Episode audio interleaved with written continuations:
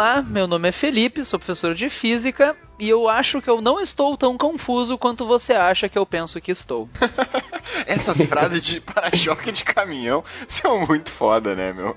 Oi, meu nome é Vinícius, sou professor de Química e nada me deixa mais ansioso que os risquinhos azuis no WhatsApp. Baita frase. Uma época eu tinha desabilitado isso aí. Tu tinha desativado o negócio dos risquinhos azul? É, eu desativei porque, enfim, gerava ansiedade nas outras pessoas porque eu não respondia a elas, né? Então eu preferi desativar.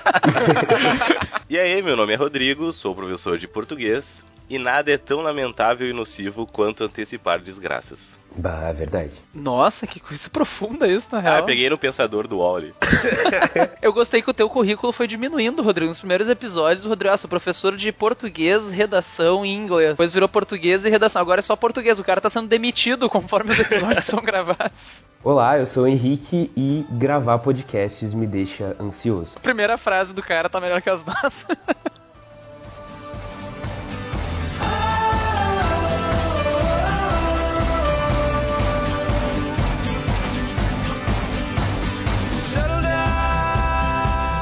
Pessoal, então no episódio de hoje nós vamos falar basicamente sobre ansiedade alguns outros problemas emocionais, psicológicos relacionados à vida do vestibulando. Para isso, então, a gente trouxe um, uma participação mais do que especial. Fantástico. Fantástico, era assim, um cara muito massa.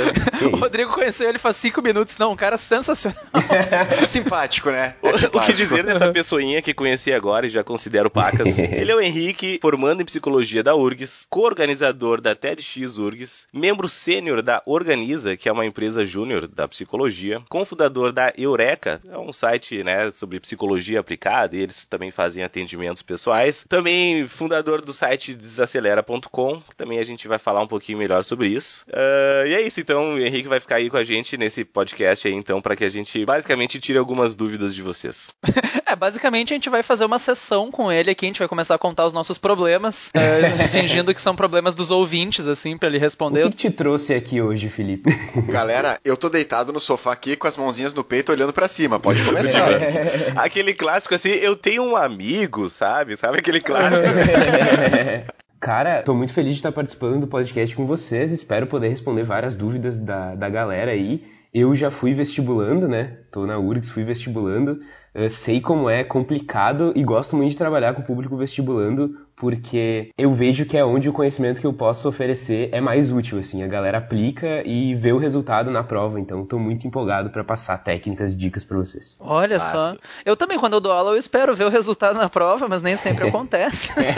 pois é, a gente tenta, mas nem sempre rola. Rolou uma indireta pros alunos. É, eu tô metendo uma pressão aí. Certas pessoas? certas pessoas que eu não vou dizer. Eu não fico dando indiretas que nem certas pessoas. Essa é clássica.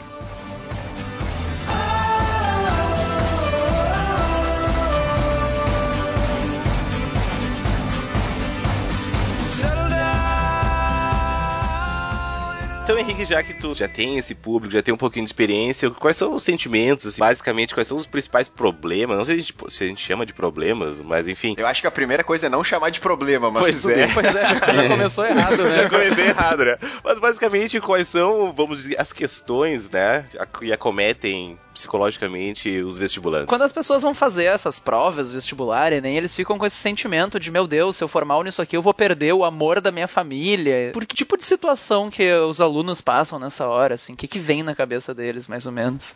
Então, Felipe, muito boa pergunta, na verdade. Acho que serve muito pra gente explicar o que, que é ansiedade até do ponto de vista fisiológico, biológico e evolutivo. Não sei quem gosta de teoria evolutiva aí mas eu adoro. Oh, e a ansiedade pô, legal, entra legal. muito, muito, muito nisso. É massa, massa. Tá me conquistando. como é que é isso, cara? A ansiedade ela é uma resposta natural, assim como o medo, para situações de perigo, né? O medo ele é uma resposta para perigos imediatos, então a gente sente uh, toda aquela ativação fisiológica do sistema nervoso simpático de, né, uh, aumenta a frequência cardíaca, aumenta a frequência respiratória. Uh, alguns sintomas tipo arrepios, tremedeiras e, e, tal, que fazem parte dessa ativação do sistema nervoso autônomo simpático. A ansiedade é um pouquinho parecida, só que a ansiedade ela é sempre direcionada para o futuro, né? Então, ela é uma condição orientada para o futuro. Ela, ela é caracterizada por um senso de falta de controle sobre o futuro. Então, existem eventos no futuro que vão acontecer que tu não sente que tu tem controle sobre isso. E essa falta de controle faz com que tu se sinta meio desesperado e surjam esses sintomas. Aí esses sintomas, né, que a gente sabe de ansiedade, coração acelerado, o pensamento acelerado também, taquipneia, que é a respiração acelerada uh, insônia, falta de concentração e tal. Esses sintomas vêm junto. É tipo um medo antes da hora, assim, mais ou menos. Isso, exatamente. É o teu corpo te preparando para um medo que nem tá ali. Tá, mas ele não é um medo justificado, né? Não, aí que tá. Aí que tá. A ansiedade ela tem uma função porque, em alguns casos, ter ansiedade é uma coisa adaptativa. Então, por exemplo, tem alguma coisa que tem um prazo amanhã e tu não fez ainda porque tu é um cara muito relax e tu nunca tem ansiedade. que é aquela ansiedade de tem, tenho que fazer o troço, não bateu e aí tu esqueceu, né? Então, tem um nível de ansiedade ansiedade que é adaptativo e bom. Sim, assim como o medo, na verdade, é bom, né? Se não tem Ótimo. medo de ficar de cara pra um leão, tu não vai correr dele e tu te ferrou, né? Dá pra dizer que, uh, que hoje em dia a ansiedade ela é muito maior, assim, tipo, evolutivamente falando, ao longo de milhares de anos, Isso. a ansiedade tomou uma, um protagonismo que não tinha sei Exatamente. lá, na época da minha avó. Exatamente, Vinícius. Na verdade, é uma questão evolutiva bem importante, porque ansiedade e medo são respostas muito adaptativas no ambiente, tipo, tribos de caçadores-coletores 50 mil anos atrás, em que de fato tu tem um perigo atrás do outro, atrás da moita, tu tem que estar tá preocupado com a possibilidade de morrer, só que graças à, à, evolução tecnológica, a gente construiu uma sociedade em que, tipo, a chance de tu morrer é muito, muito, muito mais baixa do que era 50 mil anos atrás, né? Só que o nosso cérebro. Não sei, é. Não, fiquei na dúvida. Exceto em Porto Alegre. Exceto em Porto é, Alegre, né, em Porto Alegre tá igual. Galera, 50 mil anos atrás tava preocupada em morrer. Hoje a gente tá preocupado, bah, eu tenho uma prova amanhã e a gente fica mais ansioso, né? Exatamente, isso, Felipe. Isso tu vê que o ser humano não foi feito para dar certo, né, cara? pois é, né? Prioridades, assim, 100%. Não, é muito bom tu falar isso, porque o ser humano foi feito para dar certo em um ambiente específico, né? Que era esse ambiente de 50 mil anos atrás. Mas mesmo assim, eh, a gente, a gente troca de ambiente e vários problemas surgem, né? Então, Uh, por exemplo, tu, ter, tu tá com medo de um tigre te atacar 50 mil anos atrás faz total sentido, porque de fato tu pode morrer, e é interessante ter esse medo, porque quem teve esse medo sobreviveu e passou seus genes adiante. Mas, hoje em dia, tu ter medo de falar em público ou de uma prova ou coisa assim, é um medo que não te ajuda muito, porque na prova é exatamente quando tu não tem que estar tá naquela, naquele estado fisiológico super ativado, né? Tipo assim, não te ajuda nada estar tá com o coração acelerado e a respiração toda louca na hora de uma prova. Então, o teu corpo e a tua mente estão ali tentando te ajudar, porque durante a evolução isso funcionou. Só que ele, o corpo e a mente não se deram conta que a gente está nessa civilização moderna louca e tal. Sim, o contexto evoluiu muito mais rápido do que a evolução propriamente dita sim, acompanha, basicamente sim, isso. Sim, não, a evolução é um processo muito, muito, muito lento mas muito sensacional também, né? Só que não acompanha a gente. Resumindo, ó, galera, se tu fica muito ansioso numa prova, tu não tenha filhos, né? Vamos tentar cortar isso pela raiz. que sacanagem. não passe seus genes adiante. Não passe. Não passem seus genes adiante, né? Vamos resolver isso aí. Palavras do bem. Parabéns, Felipe, 2017. Não tenha filhos. É, tu tem alergia a amendoim também, dá uma segurada aí nos filhos, né? Que horror. É, não. mas agora, agora me, veio, me veio uma pergunta: é, é ansiedade é genético? Acho que acredito que não, né? Ou muito, existe muito algum boa, fator que pode. Muito boa pergunta, Rodrigo. E na verdade, é, o primeiro passo que eu sempre digo para compreender a ansiedade é tu entender que ela é uma resposta natural. Que foi o que eu acabei de falar aqui, tipo, respondendo a pergunta do Felipe. O segundo passo é entender que ela tem um milhão de fatores que influenciam tu ser uma pessoa mais ou menos ansiosa, né, cara?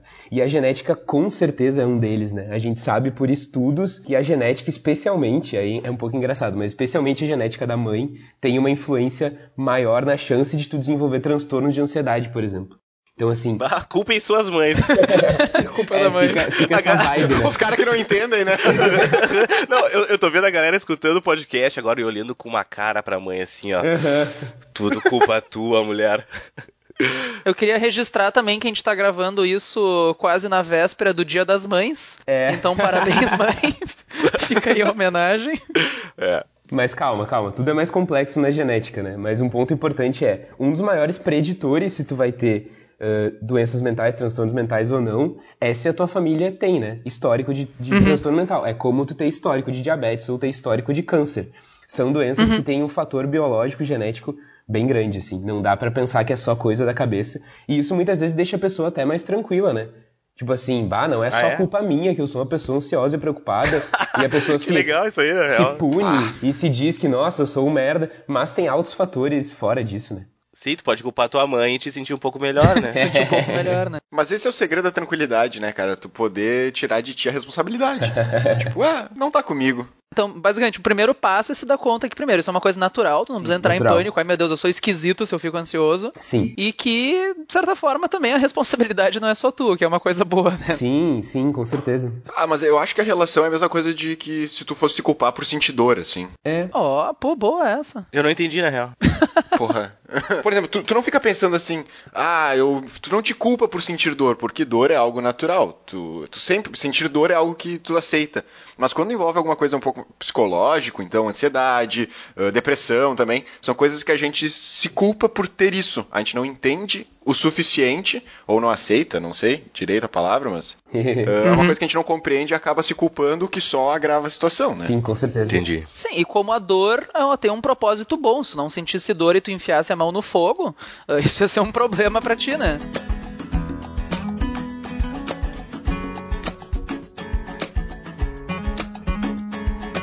E até me perdi no que eu ia falar. Mas basicamente sim, eu não sei se. Se, tipo, se, é uma, se hoje em dia a gente dá mais relevância porque a gente entende mais, ou porque de fato o número de pessoas com ansiedade em um nível que já não é normal é maior. Pois é, se aumentou o número de casos ou aumentou o conhecimento sobre esse número de casos, é basicamente isso. Então, a resposta é que as duas coisas aconteceram, na verdade.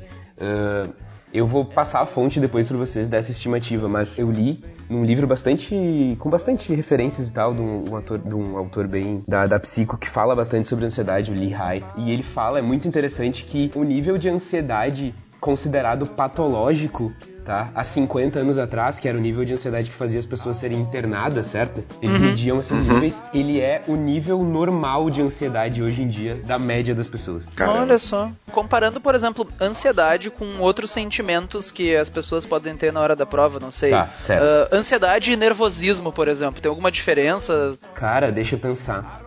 Eu acho que quando as pessoas. Dei uma viajada agora, né? É uma boa pergunta. É uma boa pergunta. Quando as pessoas elas dizem que estão nervosas, eu não sei se elas colocam um peso tão tão patológico daqui a pouco quando elas falam ansiedade. Muitas vezes as pessoas que uhum. têm transtorno de ansiedade ou coisas assim, elas sabem que é ansiedade, então elas falam que estão se sentindo ansiosas, mas eu acho que em termos de fisiologia da coisa e pensamentos e etc, é, é a mesma coisa, ou é parecido demais, assim. Sim, uma resposta bem parecida. E existem, por exemplo, graus de ansiedade que a gente mede. Ah, essa pessoa tá no nível 1, essa pessoa tá no nível 2, alguma coisa, alguma escala de ansiedade ou coisa A assim. escala Richter da ansiedade. Cara, a escala existem... Richter da ansiedade. existem várias escalas de ansiedade. Escala na psicologia a gente usa para termos, para instrumentos que a gente chama de, de escalas que são tipo questionários, assim, que a gente mede alguma uhum. coisa. E tem questionários super curtos de ansiedade, assim, com 10 questões e tal. Dava até para passar pro pessoal depois mas ah, o nível de ansiedade ele tem a ver com quantos sintomas aparecem no teu corpo, assim, de, de sintomas do corpo uhum. mesmo. Então, será que é só um, um, coração que tá batendo mais rápido, a respiração também? Tu tá tendo tremores, tu tá inquieto, tu tá, com, tipo, tu tá contraindo algum músculo muito fortemente.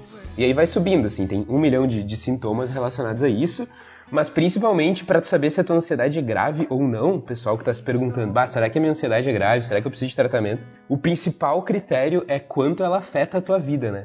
Se tu, uhum. é importante isso aqui, se, se, a, se a tua ansiedade tá te fazendo evitar situações ou pessoas, então tu não sai mais de casa para ir para um X lugar porque tu sabe que aquele lugar vai te deixar ansioso, ou tu não conversa com X pessoa porque aquilo vai te deixar muito ansioso se tu começa a parar de, de ir em lugares e fazer coisas por causa da ansiedade, é um ótimo sinal de que a tua ansiedade precisa de algum tratamento. Porque para algumas pessoas, para muitas pessoas, a sensação de ansiedade ela é muito, muito difícil de lidar, né? E muito dolorosa, uhum. e de fato é, mas para algumas pessoas é ainda mais por uma sensibilidade que aí mistura fatores genéticos, sociais, sei lá, enfim, muita coisa. E a pessoa acaba evitando lugares para fugir dessa ansiedade, para não ter que sentir aquilo. Só que quando tu evita um local ou uma situação, uma pessoa que te causa ansiedade, tu faz com que pistas comportamentais ainda menores te causem a mesma ansiedade. Então, hum. é como se tu quisesse, por exemplo, ficar resistente a um veneno. O que, que tu faria? Tu tomaria uma pequena gota daquele veneno uh, para criar resistência e ficar resistente a doses maiores daquilo, né? Não façam isso, por favor. Mas é só uma A pessoa chega em casa, opa. Não tente isso em casa. O pessoal toma velho barreiro todo final de semana aí, já tá fazendo. Exato. Só que o contrário acontece quando tu começa a evitar lugares e pessoas, né? Tu fica menos resistente. Então, se daqui a pouco tu hum, evitava uhum. ir no cinema, porque ir no cinema ia te deixar com ansiedade, daqui a pouco tu começa a evitar ver filme na casa de um amigo teu. Daqui a pouco tu começa a uhum. evitar ver filme com alguém em casa, tu só vê sozinho. Enfim, tu vai se retraindo ainda mais. Então, esse é um perigo muito grande da ansiedade. Porque a gente tem a tendência Sim, é uma bola de, de neve. dela. Uhum. E basicamente, então, essa, esse seria o ponto, uh, a hora de procurar uma ajuda. Então, seria Sim. basicamente isso. Quando Eu acho tá um dos, deixando dos de fazer alguma coisa, aí tu deve assim. procurar. Isso. Outro critério é se tu tem crise de pânico, né? Que é realmente um critério muito bom, assim. Isso pode desencadear? Como tipo, assim? A ansiedade, ela pode levar um... A, ser ansioso, certo? Todo, mundo, todo mundo tem um nível de ansiedade sim, base, base sim, né? todo mundo. Uh, agora, chega um momento que isso começa a se agravar. Como tu falou, ah, a pessoa pode deixar de sair, uh, começa a evitar contato. Isso chega a desencadear coisas mais sérias. A pessoa ela é tão ansiosa que ela não sai mais, ela começa um quadro de depressão, um Sim. quadro de crise do pânico, Sim. chega a desenvolver outras coisas. Sim. Pode acontecer daí de chegar um ponto onde se tu chega sequer a convidar a pessoa para ir para o cinema, ela já começa a ficar nervosa, suar, Isso, enfim. É, cara, é... é exatamente o que tu falou, uma bola de neve, só que, enfim, é o contrário, né? Porque coisas menores uhum. vão causando ao mes o mesmo o mesmo Sim, efeito. Tá. amplia tá. cada vez mais. Muito boa pergunta. Uh, com certeza tem muita comorbidade, que é quando a gente chama que duas doenças elas estão muito relacionadas, entre ansiedade e depressão. Muita, muita, muita. Como é que é a palavra? Comorbidade? Comorbidade é quando, é quando duas doenças... Enfim, uma doença acontece junto com a outra, né? É tipo correlação, uhum. só que comorbidade. Pra, ah, pra mórbido. Ah, bah, que legal, vou anotar essa, bah, gostei essa. Essa é uma palavra que nem eu conhecia, tu viu? essa na letras tu não estudou, Rodrigo. Porra, esses quatro anos que eu passei lendo o dicionário na letras, não, não li essa. Ele não chegou no C ainda. não cheguei. Parou na letra B, né, cara? Parei na B. Cara, mas é seguinte, tem uma estimativa de que 51% das pessoas que têm transtorno de ansiedade, aí não é só ansiedade, é transtorno de ansiedade, é um quadro clínico uhum. mesmo. 51% tem depressão também. Nossa, bastante. Basicamente, metade das pessoas que têm um transtorno de ansiedade também tem depressão. Então é muito importante ficar ligado para essas duas coisas, né? Sim, como uma coisa, coisas, eu não vou, eu vou dizer pequenas, sim, com ressalvas, mas coisas pequenas te levam a um quadro complexo, muito difícil de lidar, é, assim, que... com certeza. Uhum. E, e o problema acho que é a ignorância das pessoas quanto a isso, né? Ignorância no sentido de ignorar o, o conceito, o assunto mesmo, assim, não de ser, não, diferenciar ignorância de burrice, entende? Tipo assim, ignorante uhum. é o cara que ignora aquele assunto. Então, a ignorância das pessoas com relação a esse tipo de assunto faz com que a gente não dê importância, a gente não se trate, e isso gera casos aonde uma pessoa que está estudando, que acaba. que o ano de estudos acaba te deixando um pouco mais sozinho às vezes, Sim. né? Porque é aquele momento que tu tem que estudar sozinho e tal, te deixa mais recluso e isso acaba propiciando isso. E não só no vestibular, isso pode ser também em universidade, em pós-graduação, isso em tudo. Eu acho que a gente não, não dá o devido valor a essas pequenas coisas, né?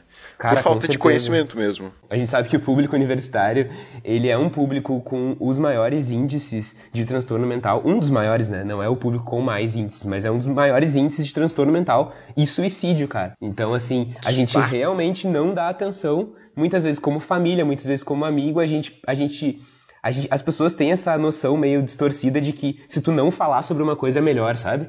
Do tipo assim, ah, uhum. eu não vou conversar sobre a tristeza dele porque logo vai passar a tristeza. Eu não vou perguntar para essa pessoa se ela tem sentido vontade de se matar, porque, nossa, que pergunta estranha, eu não vou perguntar isso pra pessoa. Mas aí tu não pergunta, uhum. tu não fala e aquilo progride, entende? Sim, e pra, do ponto de vista da pessoa, tu só não tá se importando, né? Tu não, tá, pois não, é. não quer nem saber o que, que ela é. tá sentindo, né? Uhum. E eu acho que passa muito, infelizmente, às vezes passa muito pela família também, principalmente do pessoal nessa idade de vestibulando que eles estão estudando. Daí eu já ouvi de alunos que chegam e disseram para os pais: Olha, eu fico muito nervoso na hora da prova, meu problema não é conteúdo. E tem resposta dos pais tipo: Não, mas é tu que não tá estudando direito, isso aí é frescura tua, toma isso. jeito, tô pagando teu cursinho, te vira. Bah, é complicado isso com relação aos pais, eu não sei se tem pais escutando, mas se tiverem, fiquem, fiquem ligados nisso. Eu acho que a pior coisa que tu pode fazer para um filho que está passando por pressão ou está sentindo alguma coisa é dizer que é frescura. Eu acho que é a pior coisa. Uhum. Na psicologia a gente chama isso de invalidação, né? Que é tu pegar um sentimento uhum. ou uma emoção que a pessoa está sentindo e ela está comunicando isso e tu simplesmente, simplesmente dizer que não é verdade ou que a experiência dela não é real.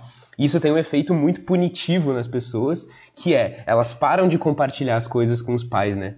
Eh, eu, eu conhecia uma, uma mãe de uma vestibulanda que falava assim, ah, porque minha filha não confia em mim, ela não me conta as coisas. E eu perguntava para ela, tá, mas quando ela te conta as coisas, o que que tu faz?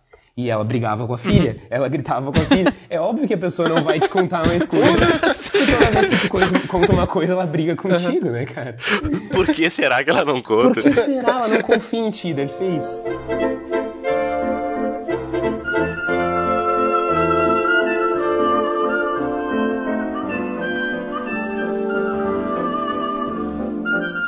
Questão de prova, assim, eu acho que a gente não dá. Porque tem coisas que são muito óbvias. Por exemplo, se tu vai jogar um campeonato de futebol, fazer algum esporte, tu tem que treinar ao longo do ano, ao longo do, daquele da preparação, tu treina teu corpo para aquilo. Não só a técnica, que eu faria o paralelo com o estudo, com o conteúdo, mas tu treina também o teu físico, o teu corpo físico para isso. Sim. E a gente não treina o psicológico para fazer uma prova. A gente não, não ninguém dá valor para isso. É verdade. A gente não chega assim, ah, vou me preparar para ficar, tentar ficar calmo, uh, vou dar uma respirada, vou levar isso para me acalmar. Ninguém pensa assim. As pessoas, ah, é conteúdo, conteúdo, conteúdo.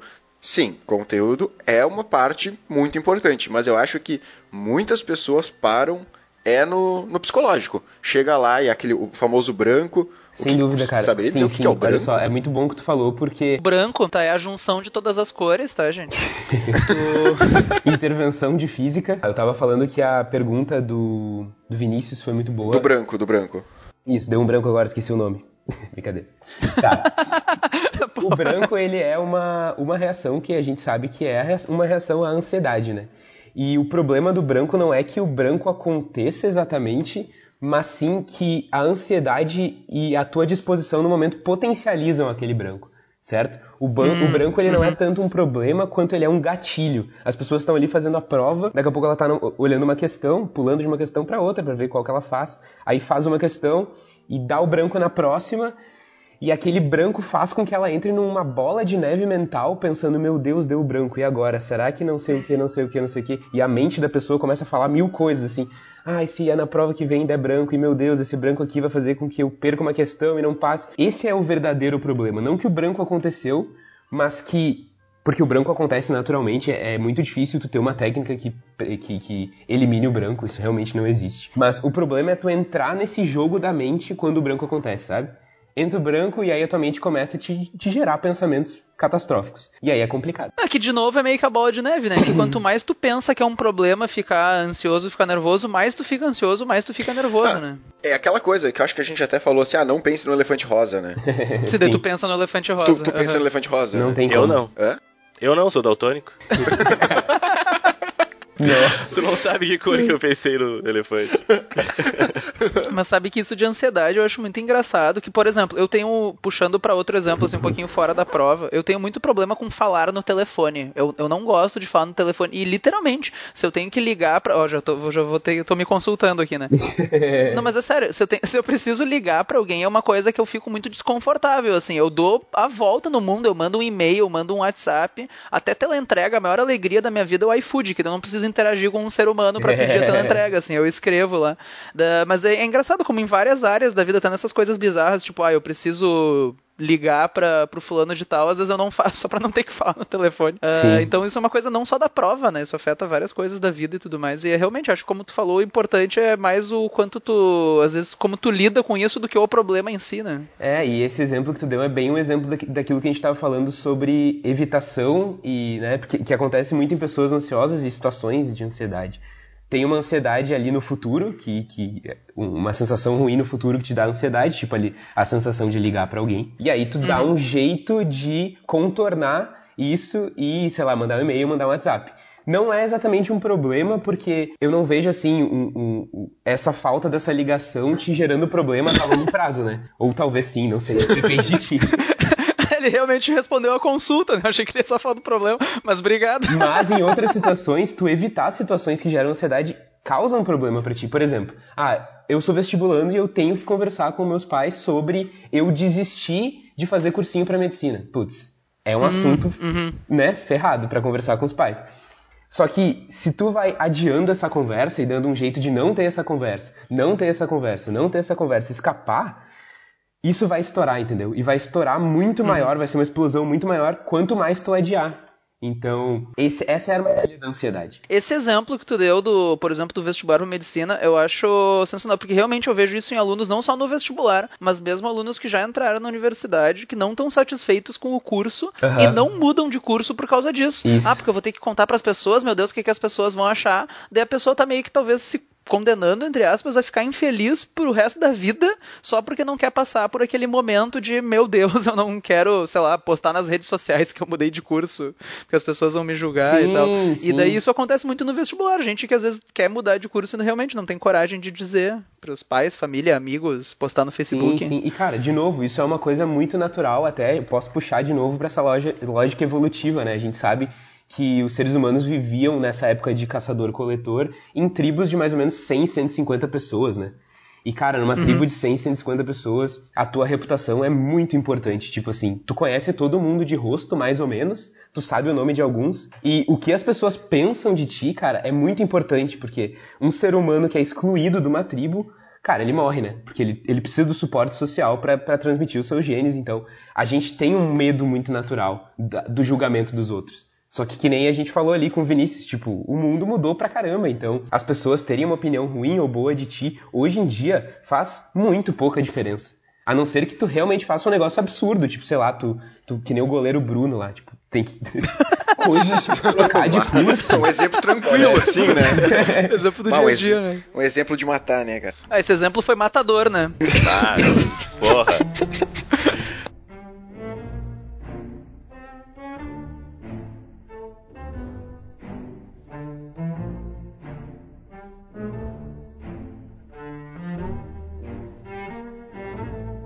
Queria pedir um negócio. Pede. Mas é meio prático, na real, sobre borboletas no estômago. Tu tá ligado a sensação? Sim, acho que sim, acho que já senti. Dá pra linkar isso com ansiedade ou isso não tem nada a ver com ansiedade? Cara, acho que dá. Eu acho que borboletas no estômago é uma sensação geral de, de que um momento importante tá chegando ou de que tu tá antecipando um momento. Eu acho que as pessoas têm reações à ansiedade muito diferentes, né? Eu, por exemplo, sinto ansiedade e eu sinto no meu peito, eu sinto como se tivesse queimando assim essa parte superior do peito. Algumas pessoas sentem muito na barriga, e aí, putz, parece que o eu cara... Eu sinto na barriga. Enfim, sente na barriga. Às vezes a pessoa fica com a garganta meio travada. O importante é cada pessoa conhecer o que a ansiedade faz no corpo dela. Tá, então a ansiedade da Júlia, a ansiedade do Matheus é a garganta, ou é a barriga, enfim. O cara tem que saber isso até para ele conseguir reconhecer que ele tá ansioso, né? Sabendo mais ou menos o que é ansiedade, assim, até que ponto ela pode ou não ser um problema. Como é que a gente faz justamente esse treinamento que o Vinícius comentou, assim? Como é que a gente pode passar pro lado prático de, da coisa de como lidar com isso? Perfeito, perfeito. Como lidar com a ansiedade, né? É, eu gostei que o Felipe falou esse termo lidar, porque é normal que as pessoas perguntem como controlar a ansiedade. E aí essa resposta é a resposta mais difícil de dar, porque é praticamente impossível controlar a ansiedade, né? As pessoas tentam de todas as formas imagináveis controlar a ansiedade, tipo assim, eu vou evitar uma situação, eu vou beber para ficar menos ansioso, eu vou, sei lá, correr na rua, mas controlar a ansiedade é muito difícil, porque ela simplesmente volta. Como a ansiedade é uma resposta natural, que vem ali da base do cérebro, da parte mais primitiva, é muito difícil de tentar controlar a ansiedade com essa parte mais recente do cérebro, né, o córtex ali, o pré-frontal e tal. É muito difícil. Então a gente tem que aprender a lidar com a ansiedade. O primeiro passo, que nem eu falei, é observar a ansiedade como uma resposta natural. Então não começar todo esse esse ciclo de auto-julgamento e punição que a gente tem quando se sente ansioso, certo? A segunda coisa que eu acho que é muito, muito tranquila para quem é pré-vestibulando é investir na preparação para os momentos de prova. E preparação vai desde a parte do conteúdo até a parte psicológica mesmo. Então, assim, para o conteúdo, cara, tu tem que ter uma estratégia para como tu vai resolver a prova. Então, assim, ah, eu vou começar. Eu não lembro como é que eu fazia. Eu começava dando uma lida, se era fácil, eu respondia direto. Aí eu fazia uma segunda lida, que era as médias, a terceira. Enfim, cada um tem a sua estratégia. Sim, mas não ir para a prova e ver o que acontece. Tu tem que chegar lá preparado justamente para se sentir eu estou mais preparado para encarar isso. isso aqui. Aquela questão de conhecer a prova, né? É, conhecer a prova, ter uma Exato, estratégia. Tem que ter uma estratégia. Segunda coisa muito importante, alimentação e sono, né, cara? As pessoas É, é muito louco, as pessoas esquecem disso bem no dia antes da prova. É assim, pá, eu sou ansioso e tal, e aí a pessoa não consegue dormir no dia antes da prova, dorme 5 horas e acorda lá e, nossa, mas eu fiquei ansioso na prova. É claro, né, quando tu dorme pouco, o teu corpo ele fica achando que tu tá numa situação de perigo, que tu tá, tipo, fugindo de um predador. Então ele, obviamente, fica mais ansioso, mais nervoso, né? E aí tu perde a uhum. concentração, etc, etc.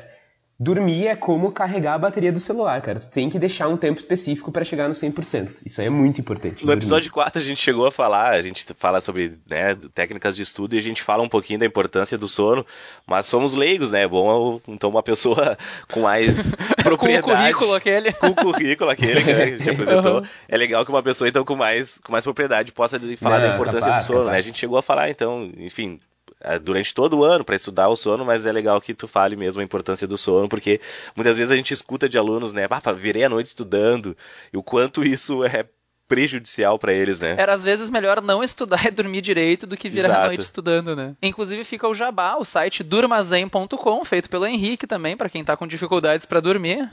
Eu, eu usei esses dias, é, é, bem legal, na real. Tem uma musiquinha, uma coisa de uma praia, assim, é, é bem legal. Eu, eu vou usar certo, porque se dormir é igual bateria de celular, Isso, a minha tá viciada faz muito tempo. Ah, a minha também.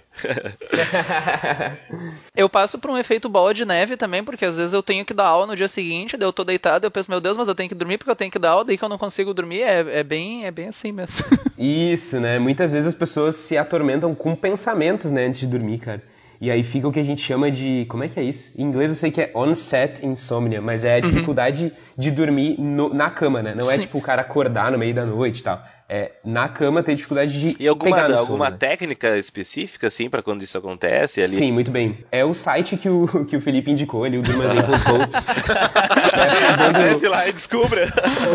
Hashtag descubra. Não não acessa o site lá. Basicamente não precisa também ser pelo site. A técnica é relaxamento progressivo a diferença é que a gente gravou com a nossa voz e tal relaxamento progressivo que é uma técnica para tu ir relaxando parte por parte do corpo dos pés até a cabeça antes de dormir e ao mesmo tempo te concentrar no momento presente ali para conseguir entrar num estágio bacana para o sono. Eu trabalhava Massa. com um vestibulando de, de psicologia e tal, que ele queria entrar, e eu passei para ele antes da prova, assim. Antes do Enem, antes da URGS, ele usou e, e ajudou muito o cara, assim. O cara acordou renovado. Então, recomendo muito. A, Pô, a, gente, a, gente, vai colocar o link ali, né? Vamos colocar na nossa página uhum. o link para todos esses perfeito. sites sim, aí sim. que a gente tá falando ali. Então, quem tá escutando, entra ali e vai estar tá o link certinho para vocês. Depois do sono, tem a parte da alimentação, que também é muito importante. As pessoas costumam experimentar coisas antes da prova, do tipo assim, bah, eu tô muito ansioso antes da prova, eu vou comer esse iogurte de lixia com granola.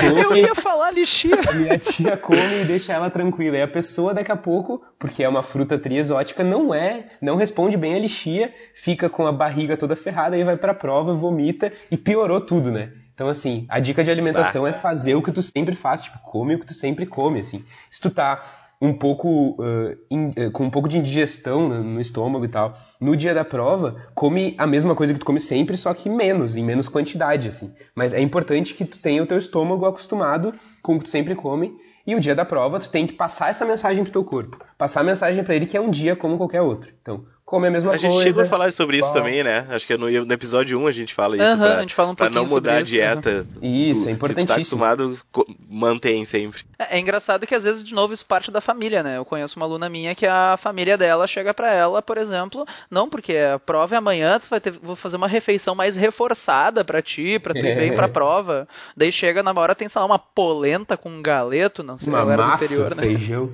uma massa, uhum. Uma linguiça ali, bem é. Ou essa coisa exótica, né? A pessoa, essa lixia aqui, sempre quis ver qual é que é disso lixia aqui. Né? A pessoa come antes da prova, né?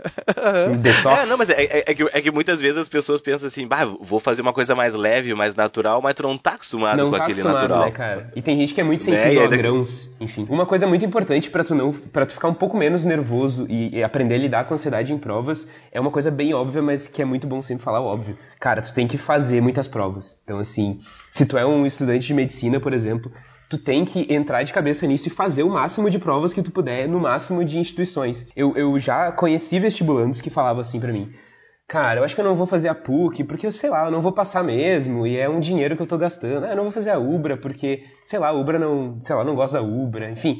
E o cara perde a oportunidade de fazer uma prova e de se expor àquele momento de ansiedade e ficar mais resistente àquela ansiedade por causa de uma, de uma razão que daqui a pouco ele tá inventando para fugir daquilo, né? Então é muito importante Sim, tu uhum. fazer muitas provas, cara. É muito simples, mas funciona muito pra ansiedade. Chega um momento que tá tão automático em ti fazer provas que, sei lá, a ansiedade nem vem, ou ela chega e tu pensa Sim, assim, é ah, aquela ok, prova ansiedade. que é a importante, às vezes é só mais uma daí. Sim. Tu tá praticando, então, ah, como O lidar ambiente, com a ansiedade naquele ambiente. né? Isso. Então, acho que é legal. Assim, então, tu, tu treinou fazendo os exercícios, agora tu vai treinar a ansiedade. Pô, muito legal isso.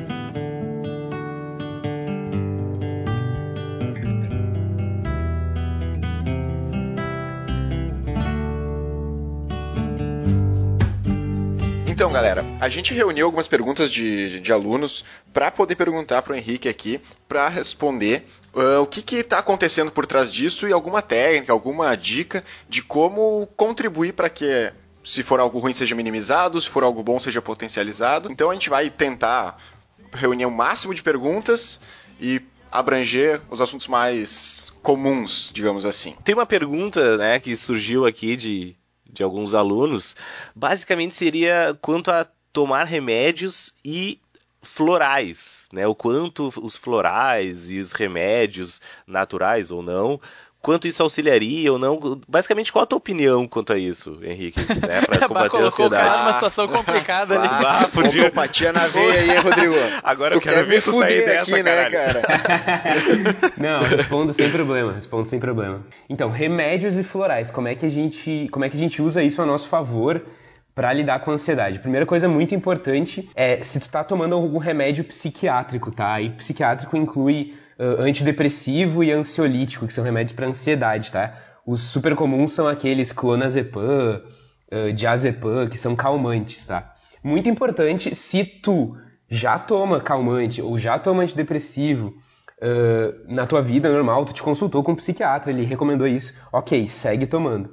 Se tu só vai tomar um calmante ou antidepressivo antes da prova, não faça isso, porque tu não sabe como o teu corpo vai reagir. Sério, eu conheço histórias de vestibulantes que tomaram calmante e dormiram a prova inteira porque ninguém conseguia acordar, porque o calmante era muito forte.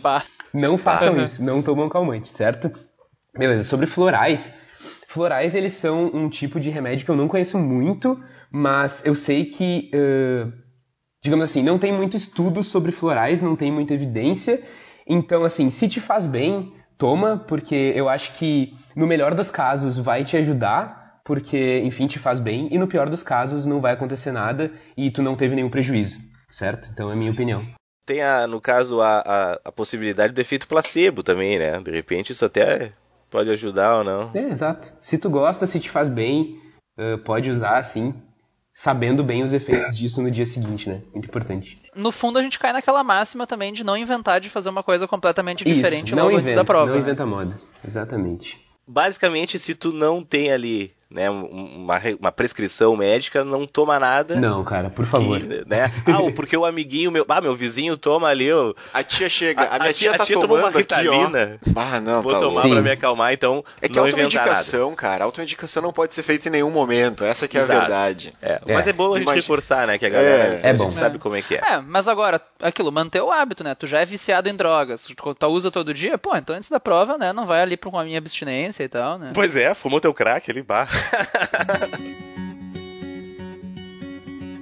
When life leaves you high and dry, I'll be at your door tonight if you need help.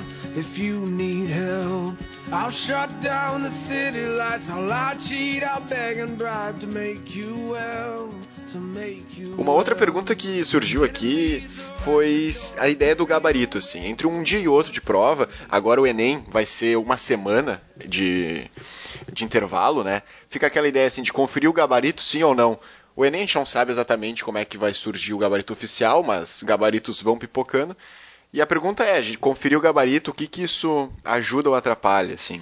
Cara, o que, que eu acho? Eu acho que tu tem que olhar para os teus hábitos como estudante. Se tu É, que nem eu falei, tem que fazer muita prova e tem que saber como é o vestibular. Se nos vestibulares tu viu o gabarito, tu viu que isso te, te, te, te deixou, deixou mais para baixo, ou se tu viu que isso te jogou mais para cima, continua com essa estratégia. Eu, quando era vestibulando, olhei todos os dias o gabarito. Porque eu curtia muito saber se eu errei ou acertei, e isso não me afetava muito, tá? Mas para algumas pessoas pode afetar muito. Então, assim. É, não, eu, não, conhece. eu não corrigia. Eu corrigia tudo no fim. É, eu acho que talvez a estratégia mais segura de todas seja não corrigir, né? Porque não corrigir não te traz nenhum benefício, nem nenhum malefício. Enquanto que Sim. corrigir pode te trazer um pequeno benefício, mas um grande malefício. Sim, é uma loteria, né? Uhum. Em termos É, lógicos, matemáticos, o mais seguro. É, a gente vê que muita gente fica bastante ansiosa, né? Basicamente, quando corrige o gabarito ali, né? É. Aumenta a ansiedade. e Muitas vezes até tem gente que desiste, né? De voltar É. pro- depois. É, o que eu digo pros alunos é basicamente isso. Na dúvida, não corrige. Então o negócio é se conhecer. Fazer outras provas, o cara se conhece e vai saber Isso. como é que ele vai E lidar. na dúvida não corrige. Na, E na dúvida, não corrige. Exatamente. E, e tem como se segurar? Como é que o cara vai se segurar pra não corrigir? Porque tem gente que não quer corrigir, não quer, não quer, não quer, quando vê tá corrigindo, né? É É, complicado. é que nem, é que nem a gente disse, né? Tu pede pra mãe corrigir, e daí tu vê, fica olhando a expressão dela, né? É. Cara, esse é o problema. É o problema. As pessoas facilmente inventam estratégias pra se auto-sabotar, né? A gente é muito bom em auto-sabotagem. Então, tipo assim, a gente promete pra nós mesmos que não vai corrigir e a gente, cara, dá um jeito de se auto-sabotar, né? É muito complexo. Exatamente. Então, assim, é Não, um isso esforço acontece pra direto. não se auto- auto-sabotar. É complicado, mas é um esforço. Tipo assim, ó, que é um negócio muito extremo que funcionaria. É o seguinte, tu, tu combina com um amigo teu, tá? Tu deixa 50 reais com um amigo teu e tu combina com ele que se tu pedir pra ele corrigir, ele vai ficar com 50 pila. Tipo assim, co- coloca uma punição financeira no negócio. Se é um caso grave É, pra ti, tá? dinheiro. Senão só tenta te controlar. Dinheiro é sempre bom. Nada a ver com o assunto, vocês sabiam que tem um aplicativo que a cada soneca que tu dá, tu tem que pagar 99 centavos Caramba. É, é sério no isso? despertador. Cara, eu nunca Bah, mais ia apertar soneca na minha vida. Ah, que merda. Bah, cara, sensacional. Pá, mas daí eu ia fazer pior, porque daí eu ia desligar o despertador, mas continuar dormindo.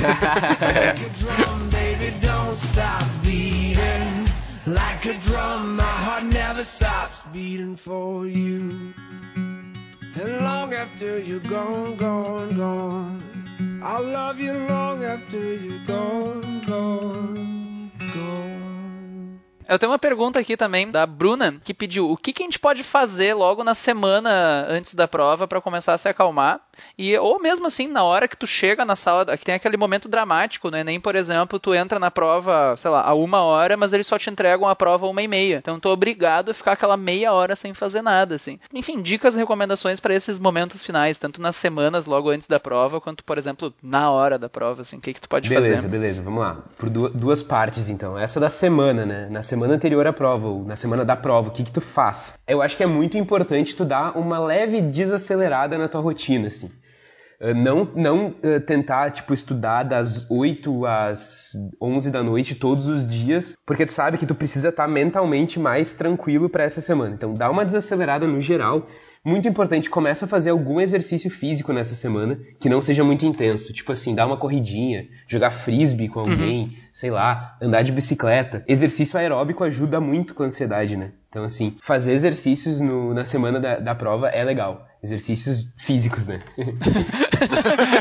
Ah, tinha uma prova aqui, ó, muito exercício. Bah, fazer uns exercícios aqui de gráfico, né? Física É, enfim. Exercício físico. Isso é muito importante para a semana anterior e tentar começar a se adaptar à rotina do dia da prova, né? A gente sabe tem algumas, algumas provas que começam de manhã, outras que começam de tarde. É legal que nos dias, se tu conseguir, né? Nesses dias, na semana da prova, tu tente daqui a pouco acordar no mesmo dia que tu vai acordar no dia da prova e dormir no mesmo dia que tu vai no mesma hora que tu vai dormir no dia da no prova. mesmo dia.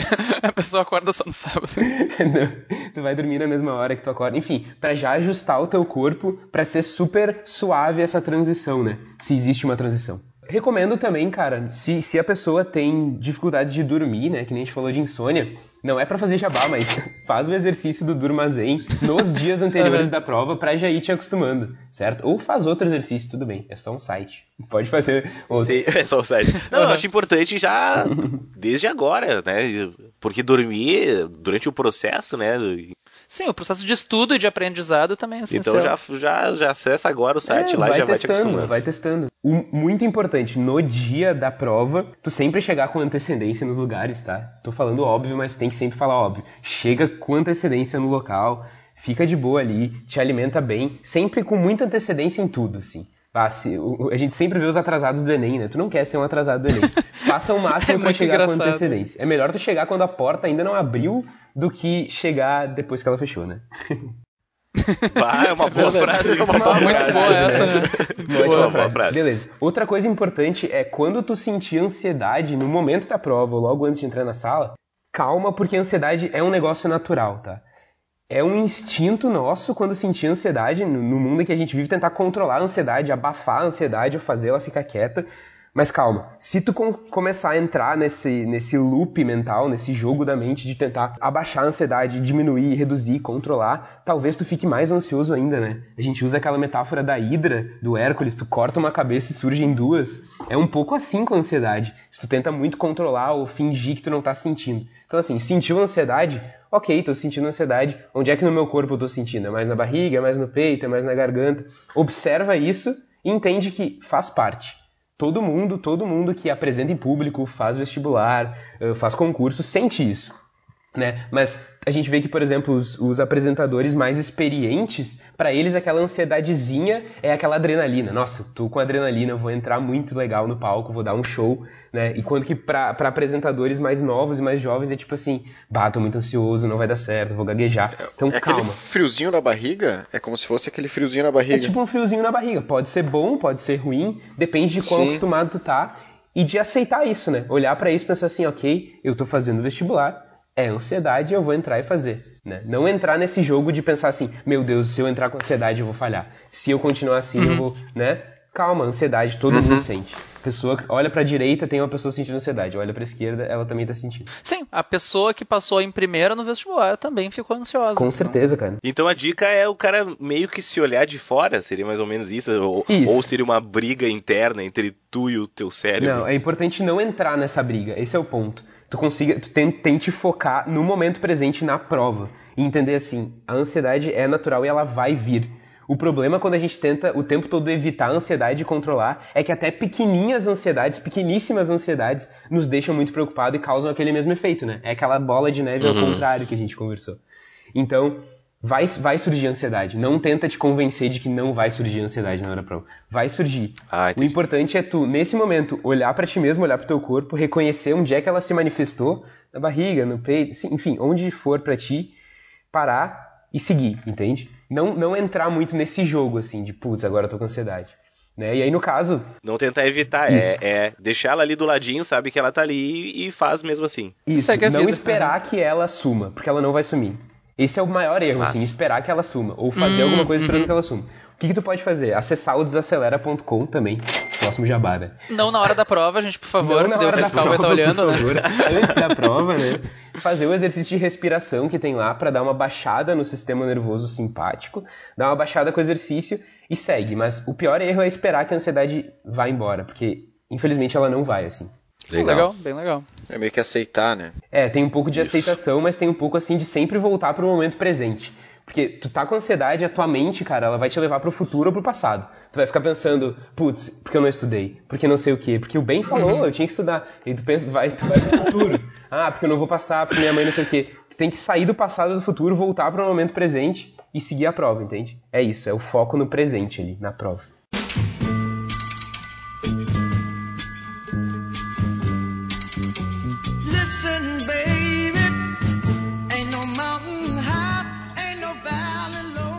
Também tem uma pergunta que chegou aqui, né? Os alunos, alguns alunos trouxeram, que seria como a gente separar problemas pessoais do estudo. Ah, Às vezes a gente tá com problemas pessoais na família, tem alguns certos problemas assim. Como é que a gente consegue eh, separar isso e focar nos estudos naque- quando a gente precisa estar estudando? Como é que a gente consegue fazer esse tipo de coisa? Tem, tem algo que a gente possa fazer, na verdade, quanto a isso? Cara, muito boa pergunta. Uh, isso varia muito de pessoa para pessoa, né? A gente nunca sabe a totalidade dos problemas das famílias das pessoas e é muito complexo dar uma resposta para ti que se aplique para todo mundo, né? O que eu diria é, a pesso- é, é importante daqui a pouco tu buscar ajuda profissional, terapia, Né? Mas uma segunda dica que, tu, tu, que eu consigo já te dar assim de antemão é é muito importante tu ter o teu ambiente na tua casa especial para o teu estudo. Isso, isso é uma coisa que eu não consigo reforçar mais do que eu já reforço. Tipo assim, não estuda no meio da sala com a TV ligada e a tua mãe passando atrás. O teu quarto, que é o lugar onde tu estuda, ou o teu escritório, tem que ser um lugar sagrado, que tu consiga assim entrar e pensar assim, putz, aqui é o santuário do vestibular e eu sento e estudo ali, sabe? Ali tu consegue separar o que, que é problema da família, problema pessoal, tu senta ali e estuda. O ambiente, ele tem uma influência muito grande no nosso comportamento. E ter um ambiente perfeito para o estudo é, cara, essencial para tu conseguir te focar e separar isso. Mas é muito importante também se tu tá vendo que esse problema tá te complicando, se tua ansiedade está muito alta, tu tá muito triste, buscar ajuda de, de terapeuta, né? De, de, de psicoterapia uhum. e psiquiatria também. Não, eu só acho importante deixar claro que tem muita gente que também tem um certo estigma com, ai meu Deus, tô fazendo terapia. Não tem nada de errado com isso não, também, tá, não. tá, gente? Pelo amor de Deus. Se tu vai no médico quando tu tá doente do estômago, por que que tu não pode procurar ajuda quando tua cabeça tá meio complicada, tá meio Sim. cheio de coisa para pensar? Sim, não tem nada claro. de errado com isso, tá? Até é meio irresponsável tu não fazer isso. É. Então essa é na verdade essa dica do, do, do santuário, de ter, assim, manter um santuário, um lugar específico para tu estudar em que tu consiga, né, mais ou menos para aqueles momentos fugir, seria basicamente uma dica para a família também, né? Então acho que respeitar o espaço da pessoa, né? com certeza, né? então, com certeza, cara. Não entrar naquele lugar ali, se tu sabe que ele vai ali. Eu sei que muitas vezes, uh, né, não sei se não entendem ou, ou, no afã de querer ajudar os pais, né? Muitas vezes o, o pai, a família quer ajudar e acaba atrapalhando. Uhum. Então, manter basicamente essa dica pros pais. Enfim, quem tá escutando aí, chama o pai, a mãe, bota o fonezinho no ouvido dele pra escutar o Henrique agora. É que é uma Sim. realidade bem diferente, né? Dos pais, do da geração mesmo. Talvez seja uma coisa que eles não conseguem compreender mesmo, de que Sim. que precisa ser feito, então... Cara, eu acho que e tem, é muito, falou, né? tem muito uma ansiedade dos pais nesse caso, né? Porque o pai, ele é aquela figura, o pai e a mãe é aquela figura que Sempre se sentiu na responsabilidade de cuidar do filho, né, cara? Tipo assim, o filho tá machucado no chão, o pai vai lá e ele vai ajudar o filho a se levantar e botar um curativo. O primeiro tema de casa que o filho faz, o pai vai lá, dedicado e faz junto com o filho. Toda essa lógica, meu, tu começa a quebrar isso na hora do pré-vestibular, porque é o estudante autogerindo o estudo dele, né? E para os pais é muito, às vezes é muito ansiogênico isso, né? Que é quando uma coisa causa ansiedade, a gente fala ansiogênico. Isso é muito ansiogênico para os pais. Então, é um desafio para os pais também tentar respeitar isso. E a ansiedade dos pais, como tratar, então, basicamente? ou, vamos, vamos, botar eles na, numa terapia em grupo, ou, ou aqueles remédios, os florais, vamos dar para os pais, para passar para os... Cara, né? é muito importante tu ter uma relação boa com os teus pais, e eu sei que isso nem sempre é possível, mas tentar investir nessa relação com teus pais e aí como é que se investe na relação? Cara, passa algum tempo com eles, dedica um tempo só para eles, conversa com eles e conta das coisas que tu tá fazendo, né? E outra coisa, se não tá muito boa a, a, a relação com, com os pais, ou tu. E mesmo assim existe uma pressão muito alta, é sempre importante ter um alinhamento de expectativas, né? Essa, essa expressão é muito importante. Alinhamento de expectativas. Tu tem que ter as expectativas dos seus pais e as tuas expectativas alinhadas. A maioria dos problemas que as pessoas têm com pressão dos pais é porque as duas expectativas não estão alinhadas. Tipo assim, tu tá tentando fazer medicina pelo terceiro ano consecutivo e tu sente que agora tu vai passar, mas os teus pais não sentem. Ou tu sente que não vai dar, mas os teus pais sentem e eles esperam uma coisa e tu espera outra, e aí quando aquele resultado não acontece, explode, dá uma briga. Então, é muito importante conseguir ser sincero com os pais e alinhar as expectativas. Assim, conversa com os pais e fala: pai, mãe, eu acho que talvez esse ano não dê para eu passar em medicina. Eu quero que vocês saibam desde agora, porque eu tô sentindo que tá tendo um déficit nos meus estudos. E, putz, é um saco, porque teus pais vão olhar para ti, daqui a pouco vão ficar brabos e vão falar: bah, mas eu pago o cursinho, bah, mas tu tá tanto tempo estudando. Tu só estuda. Tu só estuda, na minha época eu trabalhava, tudo que os pais falam, né? Só que ainda é. assim é melhor tu ter essa conversa horrível e dolorosa agora do que deixar para isso estourar no futuro. É muito melhor tu uhum. ter essa conversa agora. Então ah, essa legal. é a minha dica, alinhar as expectativas. Não, acho, acho que uma baita dica mesmo. A gente percebe bastante isso, realmente, que uhum. as expectativas dos pais e dos alunos grandes, né, na maioria das vezes não estão alinhadas e É, esse, esse é um problema enorme, cara. É, as expectativas da minha família até hoje não estão alinhadas, né? Eu tô aqui sendo professor. pois é.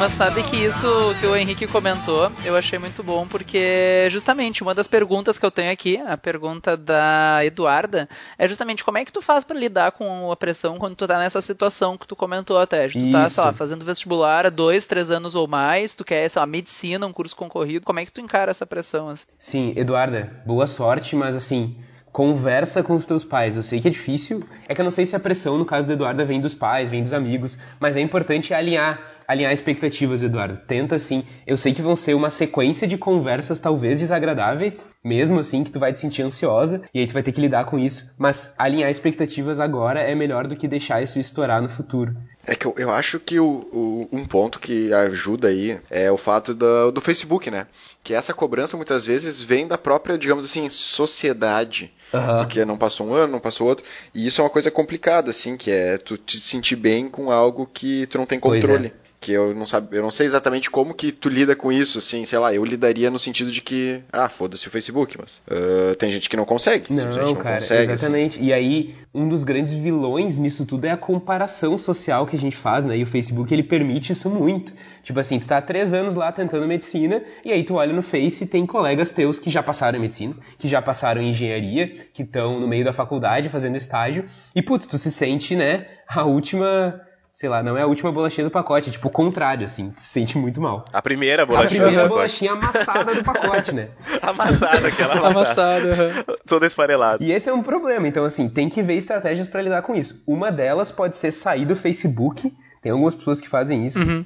É um, é um jeito. Outra alternativa que eu, que eu tô pensando, cara, é, é, é tentar sempre ter também um plano B. Eu sei que isso talvez uhum. uh, tipo, machuque os sonhos de algumas pessoas, mas tu tem que ter um plano B e tu tem que te limitar, certo?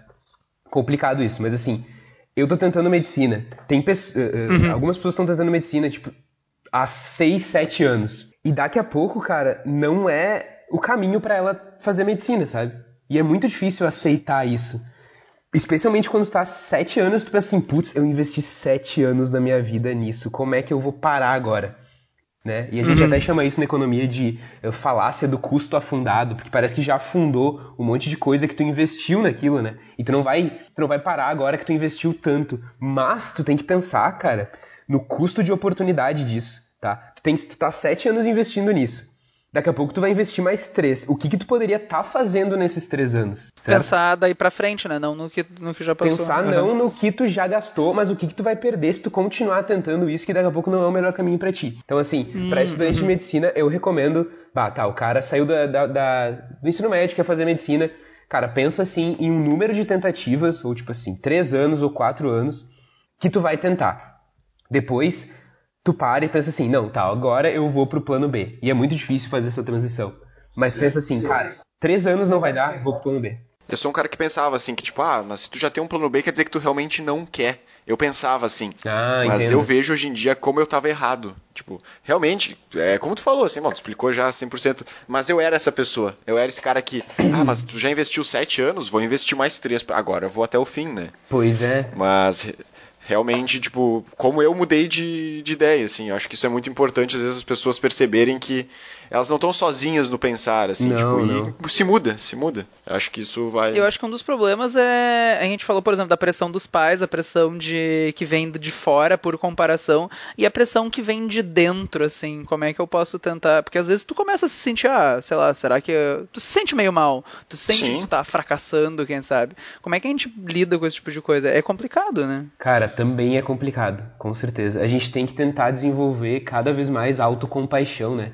É muito louco isso, mas uma das coisas que mais falta na gente, numa sociedade que supervaloriza o indivíduo e as suas performances, é a gente ser, eh, ter compaixão por nós mesmos, né? É a gente conseguir ser gentil com, com a gente mesmo.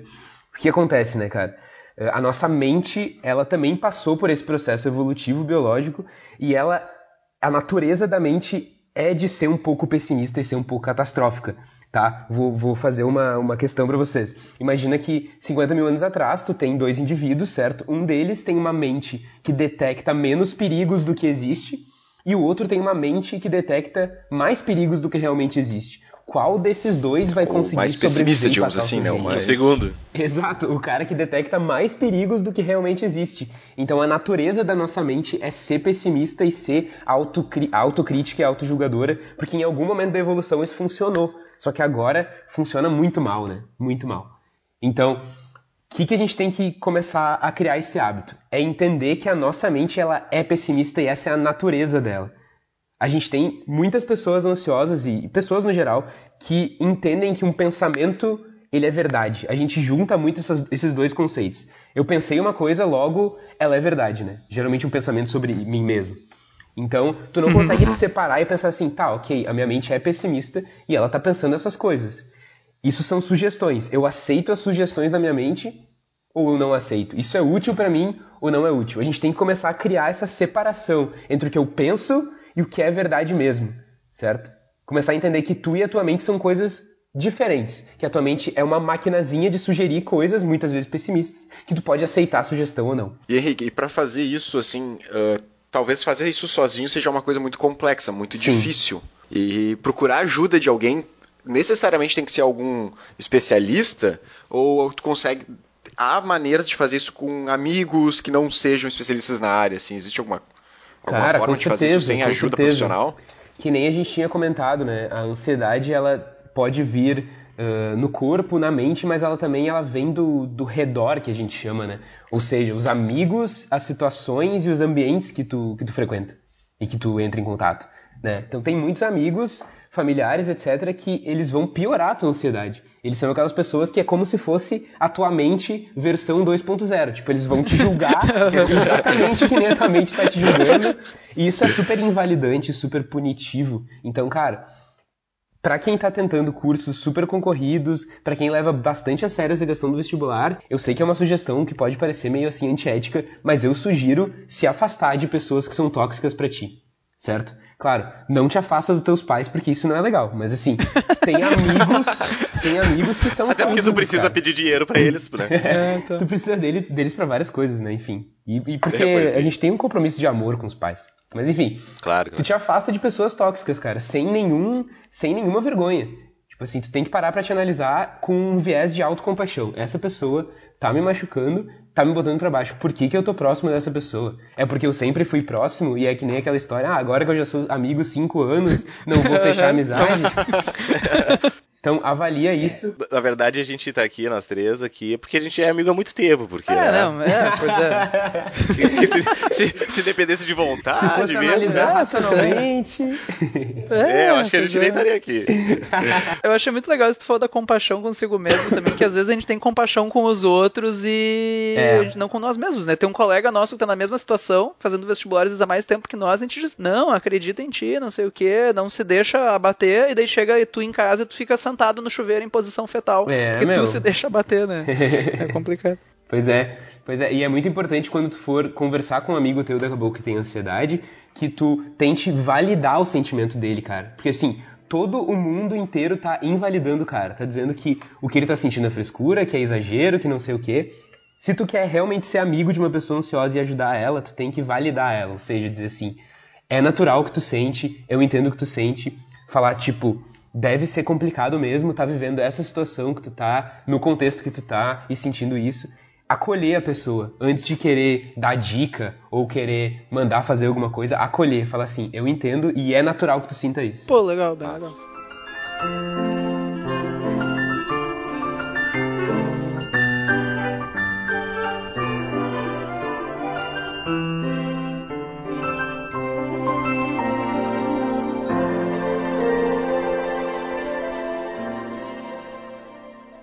uma, uma outra pergunta também, que uma dúvida que surgiu em alguns alunos, eles volta e meia falam, técnicas do tipo meditação, hipnose e programação neurolinguística. Né? Eles Hum. usam, se usam dessas técnicas assim para se acalmar, para estudar. Beleza. Enfim, acre- acredito que meditação, acho que até é uma coisa mais natural, assim, enfim. Ou, ou autoindução, não sei como é que se chama isso na verdade, mas meditação, hipnose, programação neurolinguística, se tu puder falar um pouquinho sobre essas coisas, o que que se funciona, se não funciona, Tá, enfim. beleza. O que que Mas tu tá colocando o cara numa ruim de novo, né? Cara, vai, eu, eu, eu, O Rodrigo. Tá, Rodrigo. eu boto o cara na guilhotina a cada pergunta, né? Tá, vamos lá, vamos lá. Então, meditação, PNL, né, programação neurolinguística, hipnose, eh, é aquele, aquele mesmo princípio, né? Pra hipnose e PNL. Pra mim são duas coisas que eu não conheço muito aprofundadamente, tá? Meditação, eu sou praticante de mindfulness e gosto muito e conheço e tem muita evidência científica de que funciona. Hipnose também, mas eu não conheço muito a fundo também os estudos, eu sei que tem alguma efetividade. PNL eu também não conheço muito a fundo, mas assim, é aquele, aquele princípio. Funciona pra ti, legal, assim, continua fazendo, vai, se, se isso te ajuda a te acalmar, beleza.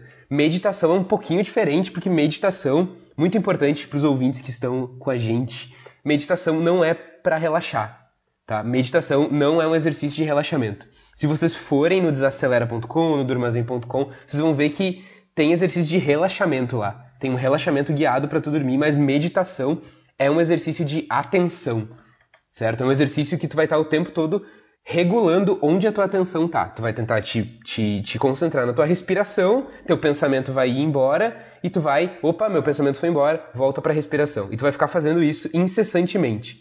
Isso é meditação ou mindfulness, enfim, depende da, da linha. E é um exercício de atenção. Então tu pode fazer meditação e sair da meditação puto da cara ou ansioso, porque não é um exercício para se para relaxar. Tá? Isso é muito importante.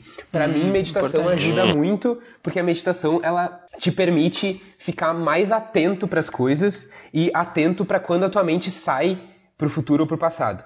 Então, às vezes eu tô muito perdido andando na rua e daqui a pouco vem aquele meu instinto de, opa, tô viajando e eu volto pro momento presente. É para isso que a meditação que te ajuda. Pô, Vou ter Ah, que fazer legal. meditação. pô, muito legal, cara. É. Mas eu eu te confesso que eu achava que meditação era ficar fazendo on, nunca. Você Eu pensou também, pra mim, né? eu também. On, e era isso, né?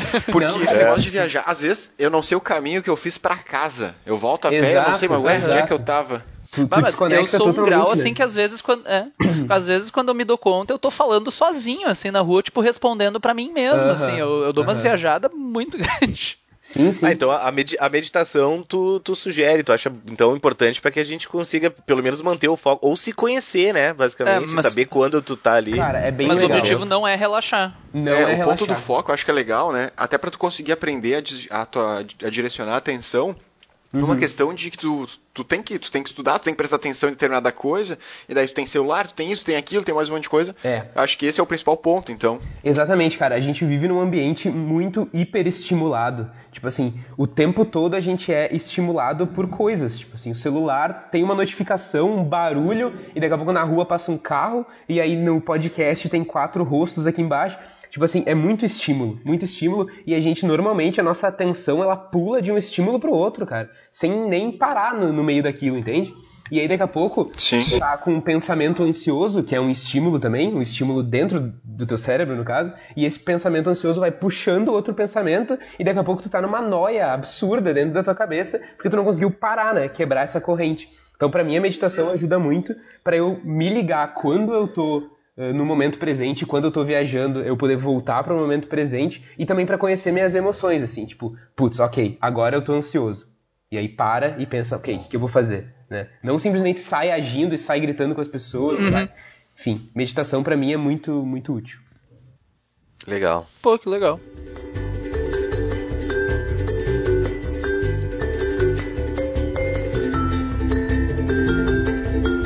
Mais uma pergunta que surgiu foi evitar a procrastinação, mas envolvendo várias coisas, como tornar o estudo prazeroso, se manter motivado, enfim, é uma coisa bem ampla, tá? Mas tu pode discorrer um pouco sobre o assunto aí, Henrique, para tentar guiar o pessoal aqui. Beleza, beleza. um texto dissertativo argumentativo quatro parágrafos Tá, ok, vamos lá. Atualmente, Nos dias de hoje. nos dias de hoje tá, seguinte, vamos lá. minhas férias Minhas Vamos lá. férias. São três partes, né, que, da pergunta, eu acho. Motivação para estudos, Isso. estudo prazeroso e procrastinação. Beleza, eu acho que as duas coisas se conectam, as três coisas se conectam bastante. A primeira que eu quero falar é estudo prazeroso. Como é que faz o estudo ficar prazeroso? uma boa pergunta é a gente se perguntar o que, que faz uma aula ficar prazerosa, né? Eu, eu escrevi um texto há um tempo sobre isso e eu acho que o que faz uma aula ficar prazerosa é a constante interação entre professor e aluno e esse feedback, assim, sabe? Do aluno fazer o raciocínio junto com o professor e aí ele pega aquele feedback de que, ah, tava certo. E aí aquilo facilita com que ele ache a próxima resposta, ele vê aquilo, feedback, tava certo. Então, eu acho que é muito legal no estudo para ele ficar prazeroso, a gente tem uma dinâmica assim. Então, muita gente pega um livro texto, por exemplo, e simplesmente fica lendo, tá? Ah, tá. Lendo livro texto. Isso é muito monótono. E a nossa mente, ela odeia coisas monótonas, né? Ela quer, tipo, Netflix explodindo, Capitão América jogando escudo e óculos 3D. E a nossa mente gosta. entendeu? Então tu não consegue absorver as coisas se tu só ficar lendo um livro texto ou lendo e marcando. Tu tem que ter alguma coisa mais interativa e que te permita ter feedback. Então, assim. Sim, variar estímulos, basicamente, né? Variar estímulos e ter feedback, ou seja, o que, que eu faço com os, os clientes que eu, que eu, que eu trabalho para vestibular? A gente faz uma questão. Deixa eu ver se é. É, é uma, a gente faz uma questão por vez. Quando o cara termina a questão, ele olha a resposta da questão. Certo? Então tu não faz tipo, ah, eu vou fazer uhum. 50 questões de física e depois eu vou corrigir o gabarito. Né? Hum, a não ser no caso que seja um simulado, daí sim. Mas, tipo, tá fazendo questões de sim, física, uhum. faz a primeira questão, uh, uh, marca a primeira questão, olha o gabarito, aí vê, ah, ok, é isso aqui, eu errei por X motivo ou acertei por X motivo, passa, passa pra segunda, faz a segunda, olha o gabarito, e assim vai, porque tem um feedback muito mais vai e vem, né? Esse vai e vem é muito importante para tua mente te manter se manter focada e tu não e tu achar prazeroso o estudo, porque aí tu consegue, bah, descobrir tal fraqueza ou descobrir que eu consigo fazer essas questões bem só por esse esse feedback. Isso é muito importante, tá? Hum, uhum. Agora, para motivação para estudo, eu acho que a motivação tem tudo a ver com isso de ser prazeroso. Então, se tu consegue criar um sistema de estudo e de, de, de aquisição do conhecimento, tu consegue fazer o estudo ficar prazeroso. Mas uma coisa muito importante que eu tenho que dizer para todo mundo que tá assistindo é que nem sempre o estudo vai ser prazeroso. né? Tipo assim, uhum. é difícil porque... tu tem que ter em mente que às vezes... Uhum. É, a gente tá... A gente tá acostumado a querer que tudo seja prazeroso, né? Tipo assim, mas como faço sei lá, carpir um lote e ficar prazeroso. Cara, não vai ficar, tipo assim.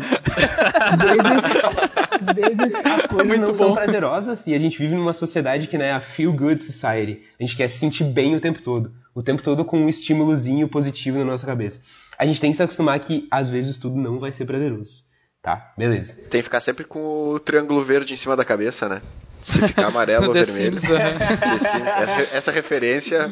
Nossa, cara. Foi muito boa essa. Voltei no túnel do tempo. Vamos lá. E a procrastinação. Por fim, a procrastinação, cara. A procrastinação, pouca gente sabe disso, uma curiosidade. Procrastinação também ocorre em animais. Animais também procrastinam. Olha só. Sério mesmo, galinhas, galinhas procrastinam. A gente podia deixar para a gente podia deixar para amanhã para falar disso, né, cara? É, eu, eu... Não, mas enfim, várias várias espécies procrastinam. O que, que é a procrastinação? A procrastinação é quando tu deixa uma coisa para depois porque tu não consegue começar a fazer ela. Então, o principal hum, uhum. obstáculo para vencer a procrastinação é começar a fazer as coisas. Não é tanto se manter naquela tarefa, mas é começar. Porque a partir do momento que tu começou, tu consegue seguir.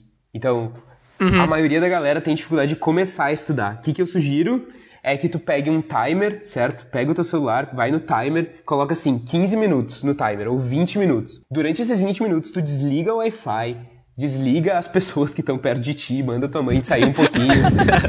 vai pro teu Dá um tiro ali na testa de cada um. Meu Deus, é, tem que, tem que explicar bem, né? Tá. Se afasta não, das pessoas, vai pro teu santuário e durante esses 20 minutos, só esses 20 minutos, não precisa mais, se foca naquela tarefa que tu tá adiando, tá? Pelo menos 20 minutos trabalha nela. E durante aqueles 20 minutos não faz mais nada.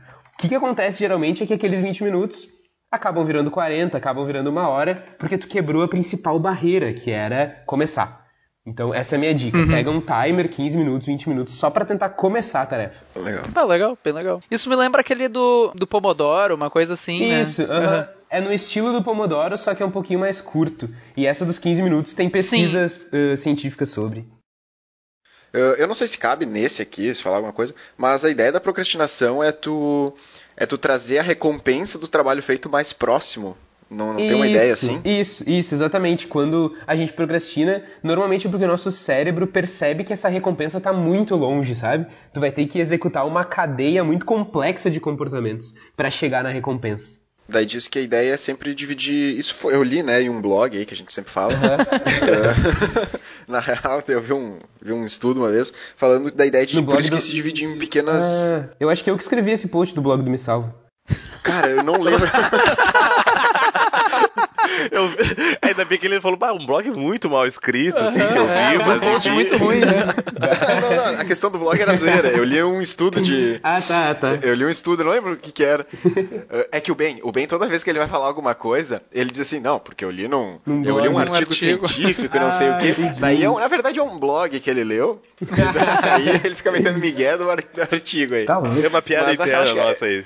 É, eu li que essa ideia, por isso que o pessoal diz assim, ah, sempre divide em pequenas etapas, né? Ah, faz pequenas etapas, daí tu vai Isso, concluindo, isso. tu vai trazendo a recompensa pra perto, né? do- Isso, faz sentido. Uhum, é, bem, é bem isso, cara. Tá.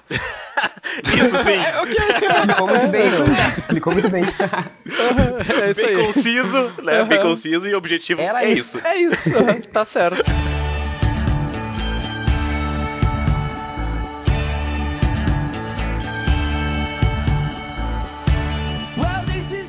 Henrique, tu quer deixar teu contato aí? Como é que a pessoa te procura se quiser saber mais informações? Tirar umas dúvidas contigo aí. Eu sei que tu é um cara aí das redes sociais, que nem nós, né? Trabalha bastante, tem muitos vídeos. Importante o pessoal ver. A gente vai colocar todos os links no nosso site, mas deixa o teu contato aí pra quem quiser, enfim, tirar mais dúvidas e informações contigo. Beleza, então. Pois é, divulga um pouquinho teu trabalho. Tá, perfeito. É, divulga aí, faz teu jabá. Perfeito, beleza. Principal, Faz o jabá. principal coisa que eu gostaria que o pessoal fosse fazer é curtir a nossa página lá no Face, Eureka, com dois Ks. Bem fácil de achar, é um solzinho amarelo, assim, bem bonitinho. A gente posta coisas todos os dias, tem dois vídeos por semana. A gente posta uma, um infográfico customizado que a gente faz toda semana sobre um assunto diferente. Essa semana foi sobre terapia, na outra foi sobre ansiedade. Teve um infográfico famoso que a gente fez sobre o 13 Reasons Why, que acabou bombando demais. Teve, sei lá, 70 mil compartilhamentos, foi absurdo. Nossa Bah, senhora! Foi tá absurdo. Foi absurdo. Um dia, um dia a gente vai chegar nesse nível, né? Pois é, olha só. E aí, curtam a página da Eureka lá no Face. Ah, o que, que eu faço além disso? Eu tô buscando mais clientes, mais pacientes e clientes para terapia. Então, quem tem interesse em fazer terapia, eu sou estagiário de terapia, então o valor acaba sendo, tipo, menorzinho e tal, mais acessível. Ah, procura- me procura no Face Henrique Souza, ou depois os guris passam um contato de celular para vocês, mas me procurem no Face que a gente conversa também. E vamos ver, curtam a página da Eureka e acessem o site para conhecer um pouco mais. Massa. Enquanto ele falava, eu vim aqui e curti a página da Eureka e realmente é bem. Vai parecer só jabá isso, porque eu, eu tô gravando com o cara. Cara, eu mas fiz a realmente, mesma coisa, velho. Eu também realmente tem umas entrei coisas aqui. bem legais aqui. Eu tava olhando aqui o infográfico de sete motivos para fazer terapia e tal, bem, bem legal mesmo. Fica a Cara, eu fui recomendação. direto também nos infográficos, é muito irado. Muito legal mesmo. Então tá. E o nosso, vamos fazer o nosso jabá, vamos aproveitar também, né? Aí. Pessoal, curte a nossa página no Pois é, Facebook. aproveita, lá. curte a nossa página do. É, já é- Na verdade, o nosso o nome é Vesticast e tudo mais, mas acho que, no geral, a gente nem tem falado tanto. A gente tem falado sobre coisas bem mais gerais do que vestibular. Então, todo mundo que tiver interesse em ouvir conversas sobre educação e rotina de estudos no geral, Curte a nossa página. nos manda presentes pelo correio. Por que não? Vai que, vai que funciona. Porque né? não vai que cola, né? Vai que Enfim. cola.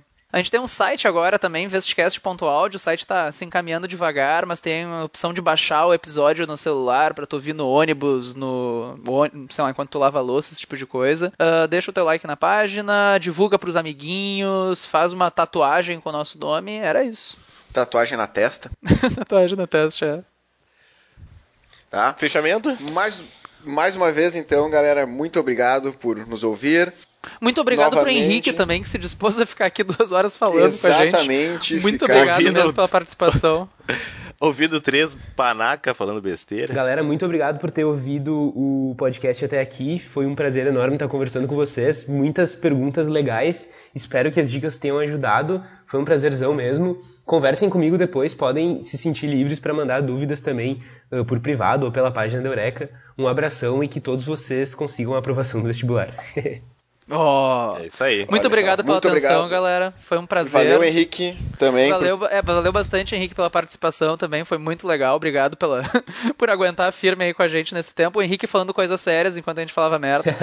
É, Foi divertido. E provavelmente, provavelmente a gente vai chamar mais algumas vezes pra outros episódios, então Ah, show, meu, fica fico atento aí. feliz. Se tu se tu quiser, né? Porque depois dessa Pois não é, sei se se ele tiver vai vai querer galera, fazer não de mais novo. poder.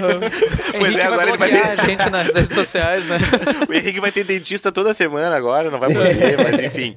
Se quiser, vai- nas próximas, fica ligado aí com mais participação do Henrique. Deixa teu like, deixa ali também um comentário o que, que tu achou do nosso convidado aí. Falou, galera. Então, isso aí. Até a Valeu. próxima. Muito obrigado e até a próxima. Tchau. Até. Valeu.